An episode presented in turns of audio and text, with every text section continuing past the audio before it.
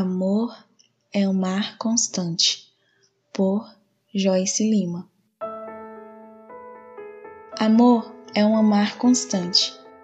Este verbo consegue ser, ao mesmo tempo, fruto de uma árdua persistência e início de uma sequência de aceitações, adequações e esforços. Hoje eu quero te dizer que amar é ato recorrente.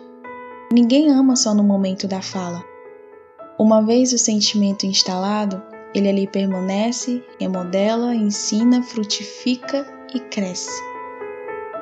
O nosso problema normalmente é fazer chegar até a tal instalação. Ah, gente, amar é difícil. Estamos acostumados a fazer o que queremos e, por consequência, o que é mais confortável e pouco trabalhoso. O problema é que o ato de amar é justamente o oposto disso. É abrir mão de coisas fáceis, maleáveis, conforto para cair direto no sacrifício, no abrir mão de si. Amar só pode ser isso exatamente porque é um verbo muito difícil de ser exercitado genuinamente. Abre aspas. Eu quero a sorte de um amor tranquilo. Fecha aspas. Não. Sinto muito. Não somos tão perfeitos assim para produzir, regar e repetir frequentemente uma abdicação desse nível de forma tranquila. É difícil amar, é difícil permanecer amando.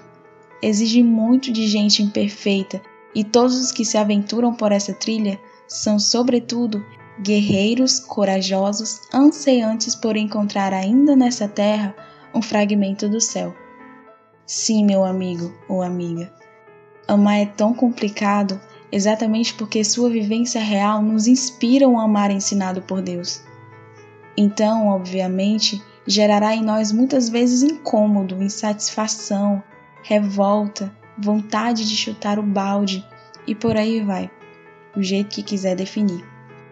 Mas cá para nós.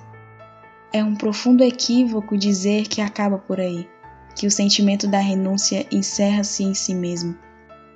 Toda essa luta permanente é para modelar em nós algo que ainda não conhecemos, que ainda não somos.